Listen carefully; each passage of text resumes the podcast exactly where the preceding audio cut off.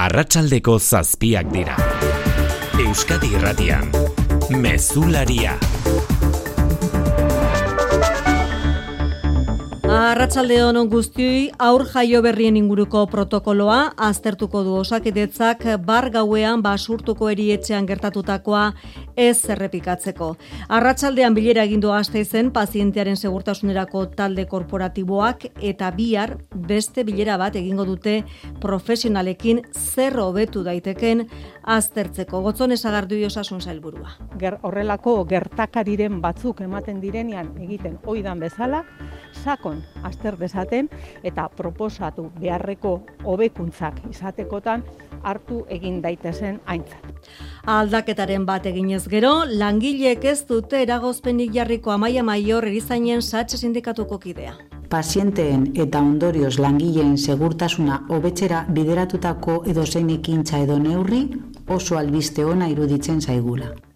Eta guztia benetako amets gaiztoa bizi izan dutelako bart basurtoko erietxean. Amar orduz baituta izan du aur jaio berri bat hogeita la urteko neskabatek erietxean sartu eta gelaz gela ibili ondoren aur bat eraman du erizain plantak eginda. Umea sant, e, santutxun utzi du goizek goizean etxe bizitza baten atarian eta handik bi ordu terdira erzaintzak atxilotu du usteizko baitzailea zorrozan parke batean. Ordu hontan, erzainen esku jarraitzen du epailaren aurretik pasa zain. Bere alabaiketa honen inguruan xehetasun gehiago resuma batutik heldu zaigu gaurko beste albiste nagusia bukatu da Liz Trasen aroa karguan denbora gutxien egin duen historiako lehen ministroa da sei aste besterik ez.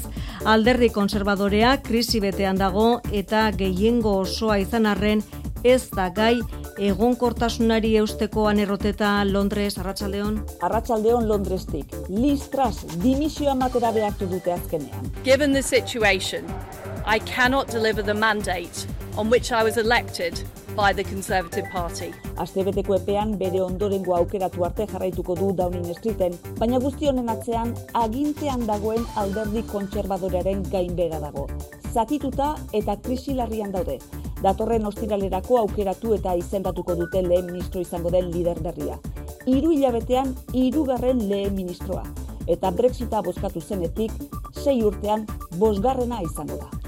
Joango gara berriz ere Londresera, xaitasun gehiago jasotzera bestela, albiste gehiago ekarri ditu egunak, Mikel Jartza, Arratxaldeon. Arratxaldeon, Ana. E, Espainiako oztegi gorenak, atzera bota du Euskal Autonomia Arkidegoko, justizia auzitegi nagusiak pandemia garaian lan kaleratzeak baliogabe usteko hartu zuen erabakia. Gorenaren arabera pandemia aldiko kaleratzeak ezin dira automatikoki baliogabe utzi, ezpadira oinarrizko eskubideak edo kaleratzen araudia urratu eta kasuak banan banan aztertu behar dira indarrean dagoen lan legedi arrunta aplikatuta. Eta Bruselan Espainiako, Frantziako eta Portugaleko gobernuburuek Sánchezek, Macronek eta Kostak akordio iragarri dute mikat gasodia alboratu eta energia berdeko korridore batekin ordezkatzeko Pedro Sánchez, Espainiako gobernuko presidentea. Después de muchísimos meses hemos logrado desbloquear el eh, corredor de la energía verde entre la península ibérica y el conjunto de la Unión Europea.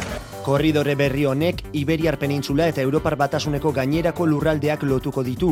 Gasa eta hidrogeno berdea garraiatuko ditu Barcelona eta Marsella artean. Eta bizkaiko golkorako aurre ikusitako interkonexio elektrikoa ere sustatuko du. EPN inguruko zehaztapenen faltan, hiru aldeak abenduan batzartuko dira berriz ere. Eta beste gertakari bat ere bai, Bizkaia mehatzaldean desagertutako larogeita bi urteko gizon baten bila dabiltza, sosdeiak zerbitzuaren koordinaziopean, koordinaziopean, zexetasun ditugu Luis Eron. Desagertu den larogeita bi urteko gizonezkoa zugaztietako larraineta funikularrean ikusi zuten natzo azken aldiz. Aniano Jesus Oribe izena dauka traparango bizilagunak. Larogei pilo, kilo pisatzen du metro eta larogei tamairu garaierarekin. Aurpegiaren ezkerraldean eta ezkerreko bekainaren gainean orban bidauzka. Ile urdina eta ugaria du. Segurtasun saiak jaso zuen atzo bertan desagerpenaren berri eta inork desagertuari buruzko informaziorik badu eunda mabi zerbitzuarekin harremanetan jartzeko eskatzen dute.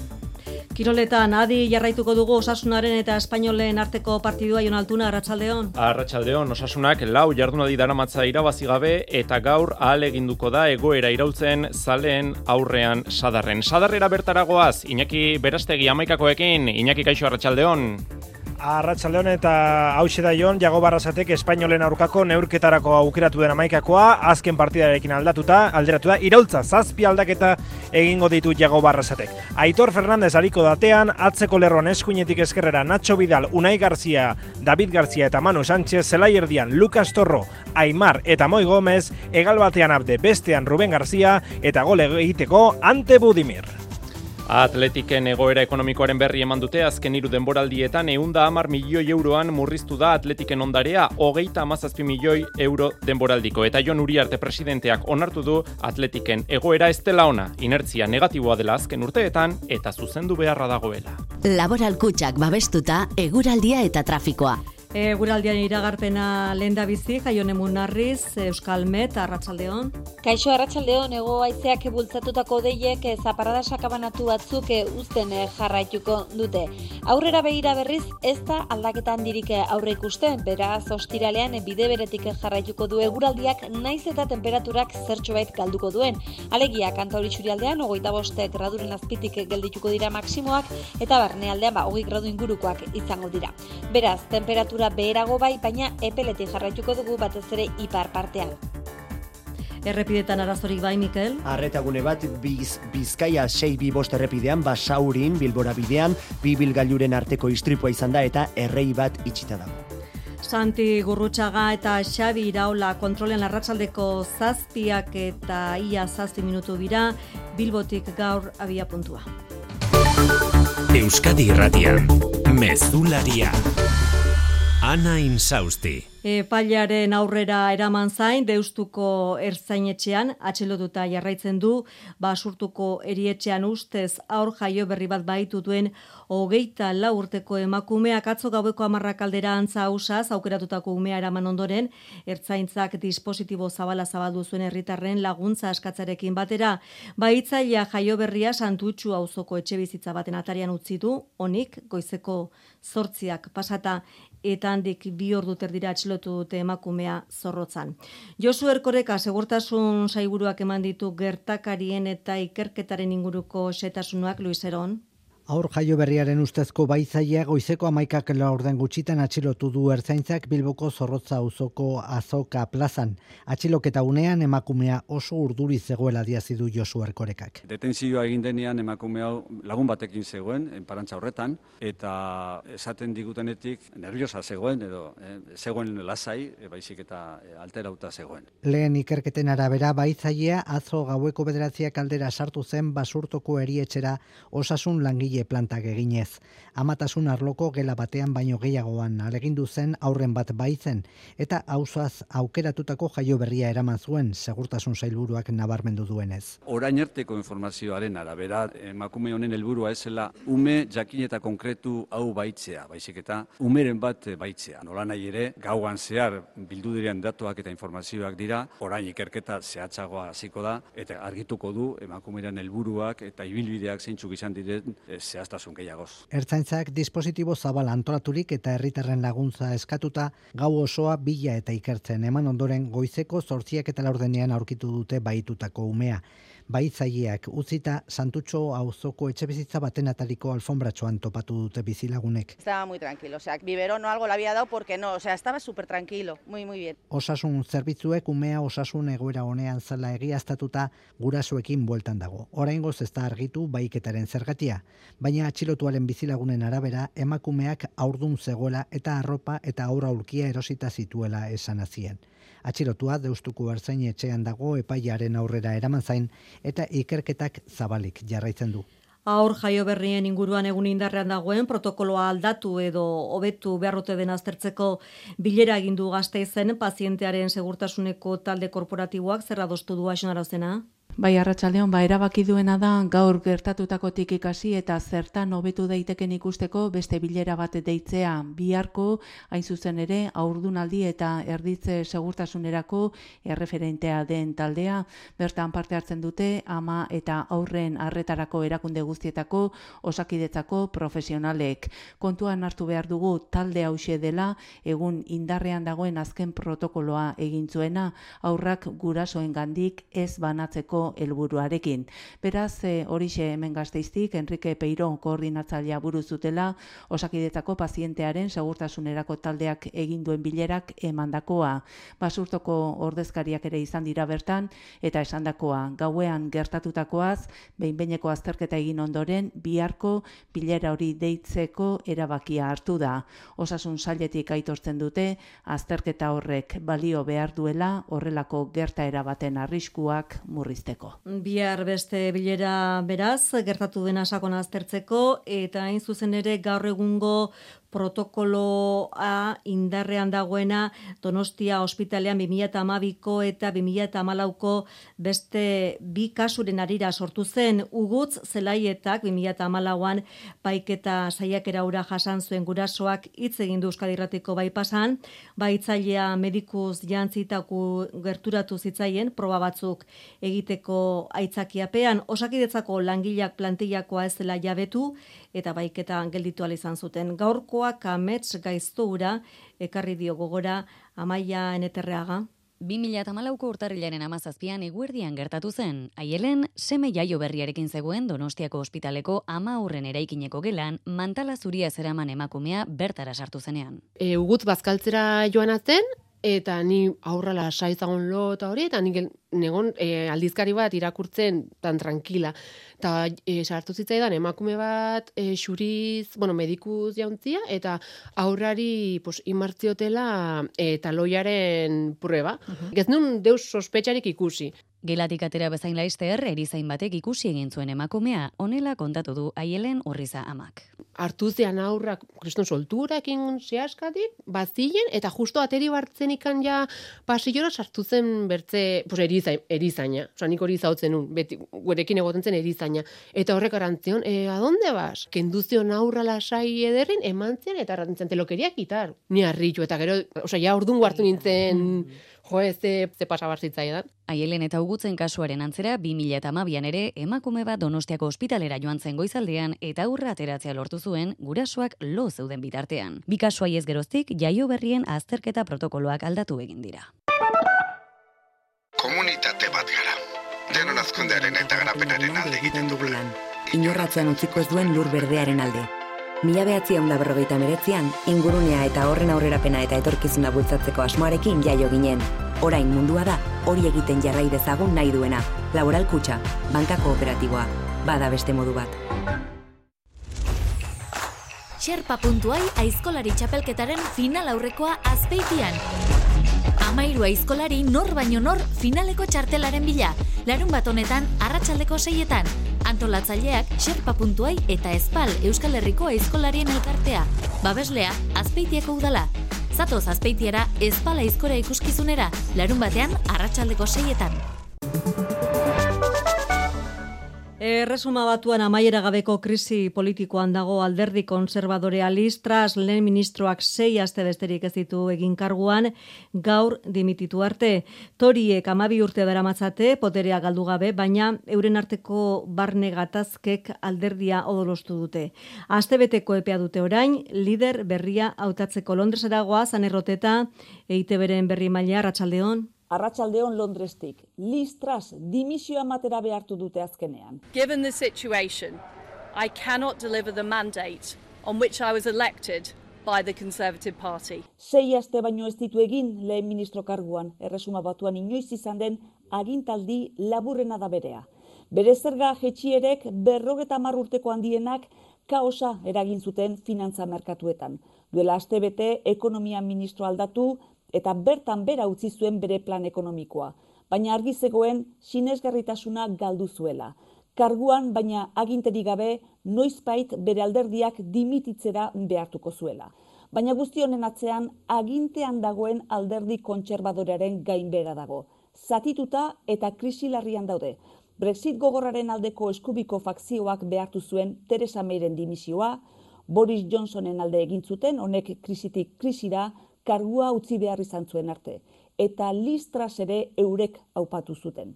Datorren ostiralerako aukeratu eta izendatuko dute lehen ministro izango den lider berria. Hiru hilabetean hirugarren lehen ministroa eta Brexita bozkatu zenetik sei urtean bosgarrena izango da. Denbora tarte txikia zarri du alderdi konservadoreak lider berria aukeratzeko astebetekoa besterik ez kontua da landerra izagirre alternatiba argirik ez dagoela begibistan. Atera kontuak, Boris Johnson lehen ministro oiaren izena ere ez da erabat baztertzen. Listrasek primarion bidez eskuratu zuen lidergoa eta beraz bere aurkari izan zituen horiek dira orain kiniletan lehen bizia gertzen direnak risisunak, ekonomia ministroia, liberala eta Penny Mordaunt populista. Hautagaiek eun berme behar dituzte lehiara aurkezteko alderdi kontserbadoreak astelenerako itxinai du zerrenda eta egun horretan bertan bosketekin hasi datorren ostiralerako behar dute lider berria listras. We've agreed that there will be a leadership election to be completed within the next week. Toriek gehiengo osoa dute parlamentuan eta nahi izanez gero egonkortasunez goberna dezakete hauteskundiak bi urte barru baitira. Hala ere, Keir Starmer lider laboristak ez du esperimentu gehiago nahi. We can't have another experiment at the top of the Tory party. Hauteskundiak deitu eta gobernu laborista egonkor bat izendatzea baizik. Erresuma batutik Bruselara egin behar dugu, bada gaur albisterik bertan eta Espainia, Frantzia eta Portugalgo gobernuek alde batera utzi dute Pirineoak zeharkatu behar zituen mitkat gazbidearen proiektua. Eta haren ordez urazpitik joango den odi bat eraikiko dute Barcelona eta Marsella artean. Hasieran gaza eta gero hidrogeno berdea garraiatuko lukeena Iberiar peninsularen eta Europa kontinentalaren artean. Akordio honen baitan adostu dute ere inter interkonexio elektrikoei bultzada ematea propioa aipatuta, Bizkaiko golkorako pentsatuta dagoena Brusela Maia Portugal. Arratxaldeon, ez atzera ez aurrera zegoen mitkat proiektua eta haren alternatiba adostea lortu dute Madrilek, Parisek eta Lisboak. Energia berdearen korridorea zailagoa da eraikitzen, iruren da irurogei kilometro baitira urazpitik, laupa bost urteko lana. Baina hidrogeno berderako odiak izango dira, hartara gasa eramango lukete lehen urteetan eta iturri jasangarriagoak etorkizunean. Pedro Sánchez, Espainiako gobernuko presidente. Después de muchísimos meses, hemos logrado desbloquear el eh, corredor de la energía verde entre la argindar konexioak garatzea ere badakar akordioak Emmanuel Macron Frantziako gobernuko presidentea. L'intensification de nos interconnexions électriques Besteak beste, Bizkaiko golkoko interkonexio proiektuari bultzada ematea adostu dute. Ekimena atzeratzen ari zen eta etzen espero ura gauzatzea 2000 eta hogeita zazpirarte. Pirineoetako argindar loturak indartzeko konpromisoa ere agertu dute. Bruselan elkartu dira Macron, Sánchez eta Costa akordio hau isteko kontseiluaren goibilerara sartu aurretik. Hain zuzen, argindarraren prezioa nola murriztu dute izpide orduatan hogeita zazpiek hemen.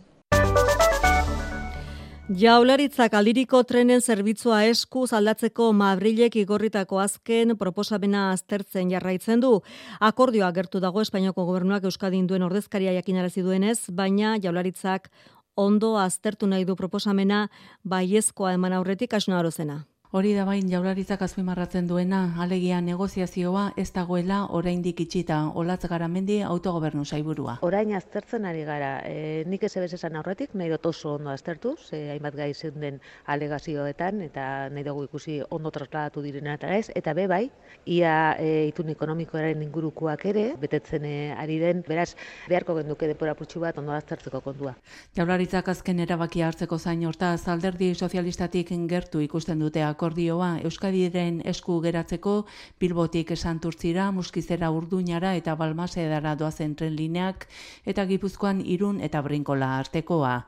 Jaurlaritzak hori bai faltan botatzen du, mai gainean jarritako beste bost eskumenen inguruko erantzuna, tartean immigrazioa eta itsasertzearen kudeak eta daudela. Erantzunik ez dagoera berean, lehendakariak Pedro Sánchezi eskatutako batzorde iraunkorraren inguruan. Termide esa parte, bagen beste bost gai gerozik ere bidali genduna horretaz ez dakigu ez eta lehendakaria bere garaian esan zuen beste lan talde batzuk e, martzan jartzia eta metodologia berri bat ezartzia horren guztien gain ez daukagu esertxo berreik ez ez daukagu. Martxoan iritsi zen azken eskumena Madrildik, arrezkero ez da urratxik eman, Gernikako estatutua onartu zela, berrogeita iru urte meteko diren honetan. Ofizialki ez dago bai estatuta, baina eskumen horiek mai gainean izango dira estatuko aurrekontuen negoziazioetan, bihar bukatzen da Espainiako gobernuak aurkeztutako aurrekontu proiektuari osoko zuzenketak aurkezteko epea. Gobernuak behar beharrezkoa du Euskalderri Jeltzalaren EH Bilduren eta Eskerraren babesa proiektuak aurrera egiteko izan ere oposizioko alderdi gehienek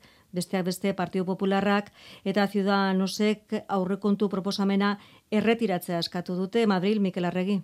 Bihar eguardiko ordubietan bukatuko da kongresuko taldeek aurrekontuei osoko zuzenketak aurkezteko epea. Ez da sorpresarik espero, baina gobernuak etxeko lanak ordurako egin behar ditu eta horregatik ari da diskrezioz negoziatzen aldirien eskumena jaurlaritzaren eskutzita, badiru di PNV-ek ez duela osoko zuzenketarik aurkeztuko, baina iturri jeltzaleek diote gudu zelaia irekita dagoela Andoni Hortuzarrek bukaerar arte negoziatuko dutela. Oita ordu dauzkagu gure aurrean negoziak eta on bat egiteko Euskadiren alde eta hortan egongo gara buru belarri ia suerte dugun eta borondate politika badago. Ieltzaleen gizara EH Bilduk ere azken muturreraino negoziatuko du Euskal Herrirako partiden eta gizarte neurrien alde eskerrak aldiz sedizio delituaren erreforma nahi du baina Espainiako gobernuak ez du uste akordio hau aurrekontuekin batera erdietsi daitekenik. Pilar Riop Justizia Ministroa da. Los presupuestos van por su lado y la reforma de la sedición va por el suyo. Gobernuak bide lagundituen talde abertzale eta independentistek egingo dutenaren zain PDCAT, Koalizion Canaria, Teruel existe eta konpromisek aurreratu dute ez dutela osoko zuzenketarik aurkeztuko. Madreien jarraitu behar dugu, epaia aurrengo egunetan kleratuko du, Espainiako oztegi gorenak baina erabakiak gaur ezagutu dugu.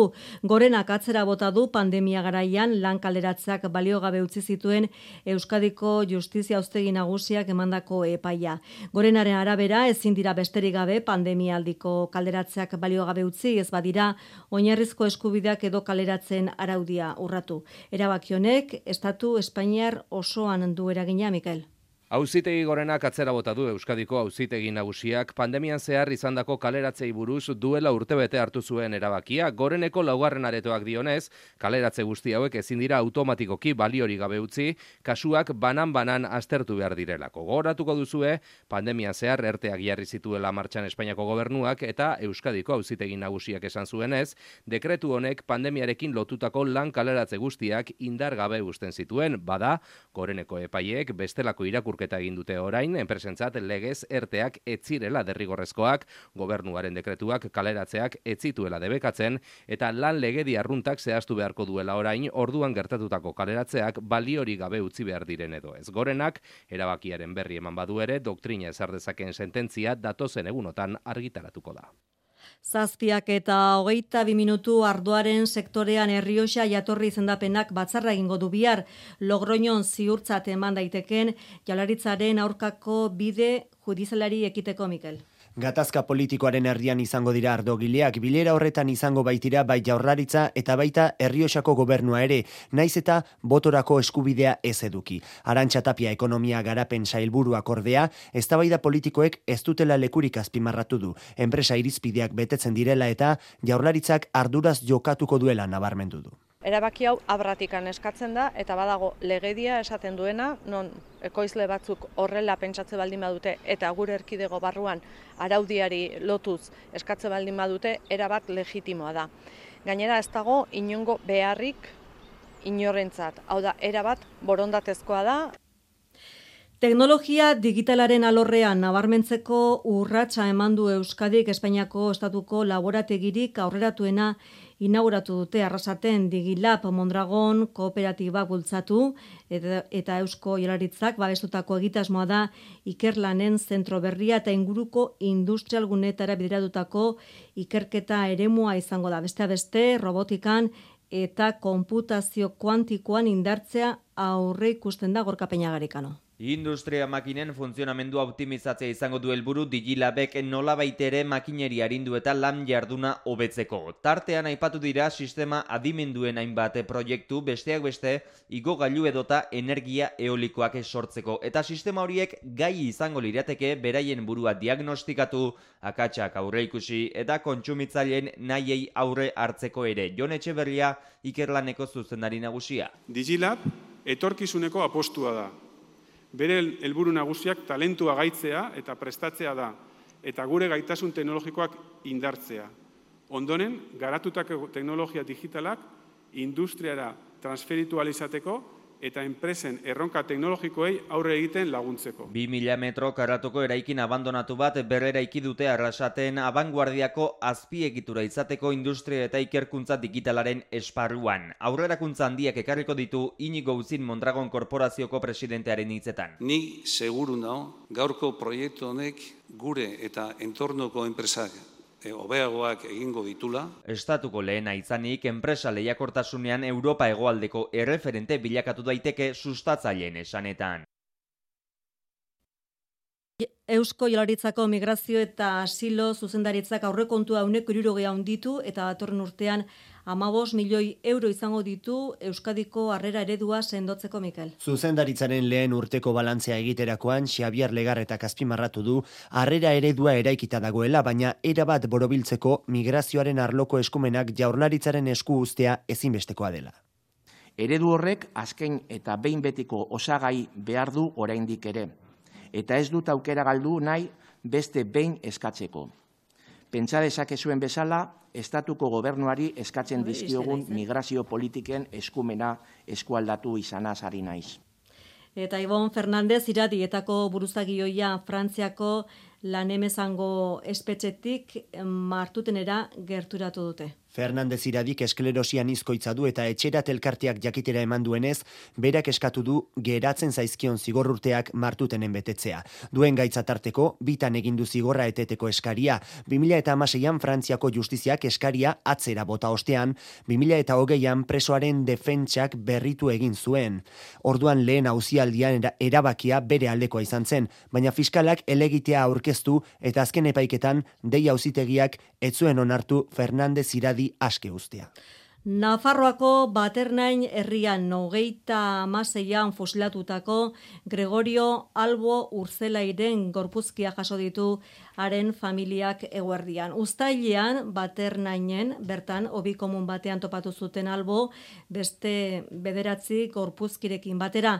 Nafarroako ADN bankuaren bidez identifikatu izan dute patxirigoien. Kalzada de Bureban Burgosen jaioa trenbideko langilea Iruñeko arrotxape auzoan bizi zen UGTko kidea baita alderdi komunistakoa ere. Hogeita maika urte besterik ez zituela etxe atarian atxilotu erail eta baternainen obiratu zuten beste bederatzirekin batera. Laurogeita sei urte beranduago esan daiteke nolapait sendiak Gregorio Berriro ere etxean hartu duela aitonaz gain Manu Ibero Bilobak amona eta ama gogoan izan ditu. Salde batetik poza handia, Eta beste aldetik, pues, pena handiaz eta gaur botatzen hartzen dugu faltan ez dauden pertsona gehien bat, nire amona eta nire ama. Nire ama orain dela bi urte hiltzen eta gainera bazuen sekulako lana eginda ez, egun hau aiegatzeko eta zoritxarrez da iritsi. Txaro Albo duela bi urte zendu zen bai urte luze zaitaren bila aritu eta gero duela sei urte DNA bankuari lagin bat utzi zion eta horrek erraztu du Gregorio Alboren gorpuzkiak identifikatzea. Egun gazi gozoa familiarentzat gertatutakoagatik gazi, aurkitu izanagatik gozo eta aldarte berean ere foru gobernua hobian aurkitutako beste bederatziak identifikatzeko zailtasunak dituztelako. Ana Ollo kontxellaria. Gu jarraituko dugu bilatzen eta bai identifikatzen. Hori ere ADN publikoaren bankoaren bidez e, bilatu behar dugu, identifikatu behar dugu eta hortarako behar dugu familiak ere haien ADN eustea. Denera hogeita mairu pertsona identifikatu dira orain arte. Eusko Hilaritza bien bitartean eunda bat milioi euroko inbertsioa egingo du Euskadiko amabi udalerritan auzoak eh, berrorte berrantolatu eta enplegua sustatzeko programan inbertsio horrekin ekonomia gizartea eta ingurumena suspertu nahi ditu Hilaritzak eskuartze integralen bidez bestea bestera ikinak eta etxe bizitzak birgaitu hiri ingurunea hobetu eta enplegu planak eginez programaren setasunak zeintzu dira, Luis? Arrasate, Bermeo, Bilbo, Donostia, Eibar, Gasteiz, Elgoibar, Errenteria, Irun, Leaburu, Sestau eta Zoraluzeko amalabo zotan garatuko da jaurlaritzaren inbertsio plana. Lekuotan hiri berroneratze integrala zabaltzeko larogeita mairu milioi euro jarriko ditu lurralde plangintza saiak eta enplegua sostatzeko beste zortzi milioi lan eta enplegu saiak. Idoia mendia lan eta enplegu sailburua. Zailtasun gehien dutenei aukerak eskaintzeko apostu berri bat da, baina aukera gehiago ere eskaintzen dizkie dalei hiri espazioa hobetzeko. Eta aukerak eskaintzen dizkie eraikuntzako enpresei ere bai. Udalerri bakoitzeko enplegu eskatzaileei begira eraikuntza arlorako eunda irurogeita zazpi pertsonaren prestakuntza eta kontratazioa bultzatuko ditu lan saiak. Auzoetan energia transizioa bultzatuko da eraikinen eta etxebizitzen bizigarritasuna hobetzeko. Iñaki Arriola lurralde planitza zailburuak zehaztu ditu languntzak. Mila zazpirun familiek obren kostuaren euneko irurogeita amarra diru laguntzetan jasotzeko aurrera izango dute eta diru sarrera txikiak dituzten persona kalteberek laguntza euneko eunera iristeko aukera izango dute. Igon gaiua jartzeko, eraikin aurrekaldeak izolatzeko energia berriztagarriak bultzatzeko edota kaleko argiteria berritzeko izango dira jaurlaritzaren laguntzak.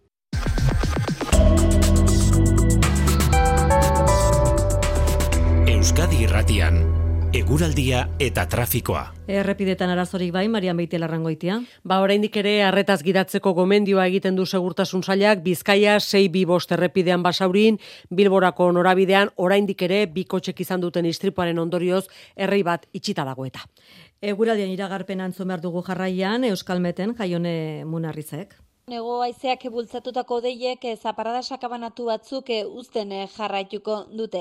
Aurrera behira berriz ez da aldaketan dirik aurre ikusten, beraz ostiralean bide beretik jarraituko du eguraldiak naiz eta temperaturak zertxo bait galduko duen. Alegia kanta hori txurialdean, ogoita boste graduren azpitik geldituko dira maksimoak, eta barnealdean ba, hogei gradu ingurukoak izango dira. Beraz, temperatura beherago bai, baina epeletik jarraituko dugu batez ere ipar partean. Mesularia, gertukoak. Gipuzkoan elgetako herri eskolako ikasle eta irakasle kurmaela egin dute arantzadi zientzia elkartearen laguntzarekin. Ekimen honekin jarduera asko lantzeko aukera izango dutela nabarmendu dute. Arantzadik beste hogeita hamar eskolatan jarri nahi du martxan proiektuan egoni.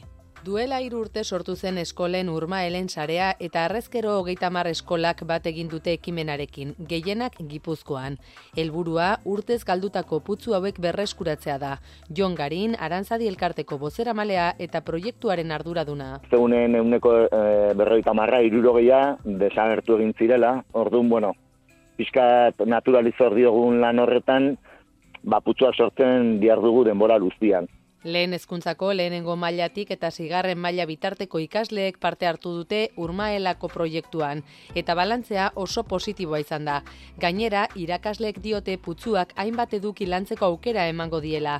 Nora olabide, elgetako herri eskolako ikasketa burua. Neurketa kasi matematikatik eta ingurumean ezagutzan ba, bertako biodibertsitatea dala, urtaruak diala, ba, hainbat jardura desberdin lantzeko aukera ematen dozko, edo, orduan, bariabide e, pedagogiko moduan be oso erabilgarri. Lekun berriko Ibar Berri eskola izango da urmaela egiten urrengoa. Bestalde azaroaren hasieran eskolen urmaelen sarearen topaketa egingo dute eskolek euren esperientzia partekatu alizateko. Eta araban sortzen diren ondakinen euneko hogeita amabos besterik ez da behar bezala salikatzen zakar, zakarruntzira bota aurretik. Datu hauek ikusita ondakinen kudeaketari buruzko sensibilizazio kanpaina jarriko du abian arabako diputazioak lehen hezkuntzako neskamutien artean Mikel Zaez. Ondakinei dagokenean, Europak ezarritako helburuak lortzetik urrun samar dago oraindik araba. Arazo nagusia da, zaborra sailka behar bezala ez dela bereizten, Azken datuen arabera, sortutako ondakinen euneko hogeta mabost bakarrik sailkatzen da zuzen zakarrontzira bota horretik. Horren ondorioz, errefusa jasotzeko lurralde osoan dauden ontzietan bildutako zaborraren erdia organikoa da. Zenbaki horiek hobetze aldera, kalitatezko gaikako bilketa sustatzeko kanpaina jarriko du martxan arabako diputazioak. Jose Antonio Galera ingurumen foru diputatua. Ekimen honek arabarrak hiri ondakinen kudeaketaren inguruan sentsibilizatzea du helburu. Ekimenak nabarmentzeko moduko berezitasuna du. Izan ere, adimen desgaitasuna duten bost pertsona ibiliko dira ikastetxez ikastetxe kanpainaren edukiak eta mezuak helarazten bosgarren eta seigarren mailetako neska mutilen artean. Emilio Sola, gizarte politiketako foru diputatua. Nabarbentzekoa da, desgaitasun intelektuala duten pertsona horiek kanpainari egin dioten ekarpen gehigarria. Haien lankidetxarako gaitasuna, alegina eta lanerako eta talde lanerako jarrera. Ekiminean araboko amar ikastetxek parte hartzen dute eta datorren astean jarriko da abian. Gipuzkoako fiskaltzak Donostiako guardiako epaitegiari eskatu dio Zubietako erraustegian lan egin zuten funtzionarioak ikertzeko. Hala emandu jakitera guraso elkarteak. Antza denez, lurrazpira filtratu diren sustantzia tosikoen eta gerora izan diren isurketen jatorrian egon daiteke baimendu gabe zegoen oditeria instalazio bat. Ikuskapenean ardura zuen teknikariak ez ikusarena egin zuela salatu du elkarteak. Olatz de Miguel guraso kidea fiskal honen ustez baliteke kuskapenak egin zituen teknikariak baimendu gabeko instalazio honen aurrean ez ikusiarena egin izana. Eta fiskalaren ustez ere, salaketatik eta aurkeztutako dokumentaziotikan ondorioztatu daiteke zantzu horien arabera egitate hauek delitu baten ezaguarriak eh, dituztela Eta edan, edan edalontzi berrera bilgarrien erabilera geroz eta zabalduagoa dago gure hiri eta herrietako jaietan, iruñeko udalak egin duen balantzearen arabera ordea, San Ferminetako eta auzoetako festetako datuak aztertuta erabili diren edalontzien erdiak ez dira berreskuratzen aitorperez. Iruñak aurten milioi erdi edalontzi berrera bilgarri banatu ditu horietatik lareun eta berrogei mila erabili dira, baina eun eta laro geita emeretzi mila besterik ez dira berreskuratu, kalean galdetuta era guztietako iritziak jaso ditugu. Edalontzia gustatzen bazait, e, igual eramaten dut etxera. Lo utilizado muy poco y cuando lo utilizado lo he tirado, no lo he devuelto. Beste batzuetan igual voltatzen dut eta ematen dizute dirua, orduan, bueno, ba ondo dago. Si no tengo un bar cerca, no vaya a devolverlo por el mecho, mero hecho de, de reciclar. Banatutako milioi erdi edalontziak laro lau lokalen artean banatu dituzte tabernak elkarteak edo peinetan besteak beste. Iruñeko udalaren datuak aztertuz ikus daiteke jende gehien pilatzen den espazioetan edalontzi gutxiago berreskuratzen direla. Ala nola San Ferminetan edalontzien euneko berrogeita lau besterik ez da itzultzen. Portzentai hori hobea da berriz auzoetako festetan horietan edalontzi guztien euniko berrogeita mabi berreskuratzen baita. San Ferminen baitan aldiz, jende gutxiago bildu edo giro lasaiagoa eskaintzen duten espazioetan, takonera edo foruen plazan esaterako berreskuratze portzentaia hobea da jarauta estafeta edo labritaldapan baino. Kultura leioa.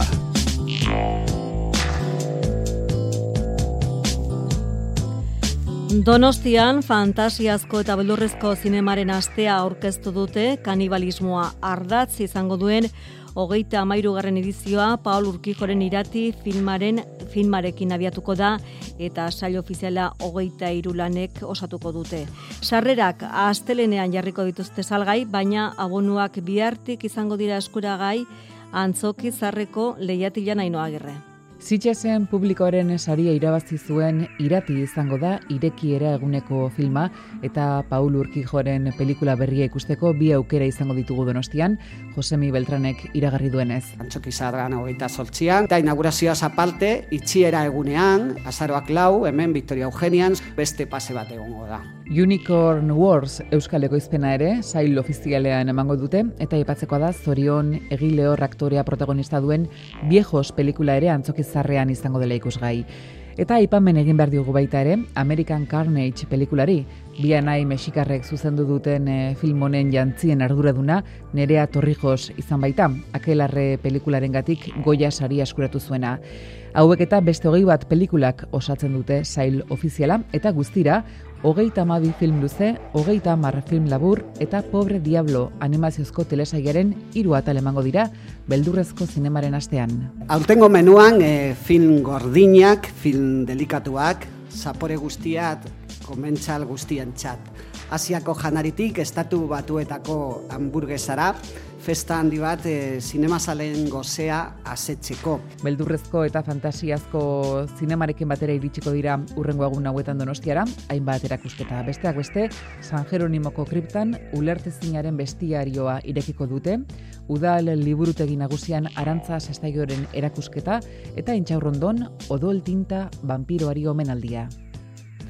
Eta lekeitioko Euskal Zine bilerak gaur eman dio hasiera berrogeita bosgarren edizioari. Larun bata bitarte hogei film laburarituko dira leian, sail ofizialean. Jaialdiak beste ekimen batzuk ere izango ditu, tartean emakume zinemagileen topaketa profesionala, super sortzi film lantegia, idota kameratoia. Aurten Benito sola jaialdiaren bultzatzaile nagusiak eginiko film labur bat proiektatu eta Ramon Agirre aktorea sarituko dute egindako bilbide artistikoaren aitortza gisa mailodriozola. Euskal ikusentzunezkoentzat plaza garrantzitsua da lekeitioko zine bilera eta pelikulak ikusteko jaialdia baino gehiago ere bada. Aurten besteak beste emakume zinegileen egoera aztertuko da jardunaldi profesional batean, Paul Urkijo zuzendariak hitzaldi bat eskainiko du eta Benito Ansolaren azkeneko lana proiektatuko da lehiaketa azkanpo. Xavier Arrate jaialdiaren koordinatzailea da. Paul Urkijo da urtengo gonbidatuetako bat, orduan Paul Urkijoren eh, lana ezagutzeko tarte bat hartuko dugu. Era berean lehiaketa kanpo be bai e, ikusi halko dugu benitan sola gure ez, e, jaialdi honetako sortzaile dan eta horrezko lehendakari danaren azkaneko filmi bai. Eta urtengo jaialdian beste izen propio bat ere bai, Ramon Agirre aktorea. Euskal Zinemagintzan eginduen lan guztia itortuko zaio, begirada sariarekin ba, bonagirreri buruz zer esan ez da, ba, denok zagutzen du euskal ikusten eskuetan, ba, zelako legatu bat, zelako ondaria eskaini duzkun dagoeneko, eta zelako ezinbesteko figura da, eta parte gainera nahi dugu ba, Ramonen ekarpena zaritu pizkat e, euskarazko ikusentzen eskuetan atu bat beraketen da grafikazio militante hori aitorteko. Begira da saria esan bezala jasoko du Ramon Agirrek eta ekitaldi bere amanatuko dira gainerako sariak. Film, zuzendari eta gidoi honenak sarituko dira eta EITBek babesten duen ikuslearen saria ere banatuko da. Zazpiak eta ia berrogeita bat minutu oraino gaurko mezularia jarraian kirolak izango dituzue eta zortzitatik aurrera zuzenean osasuna eta espainol talden arteko partidua bierarte. arte.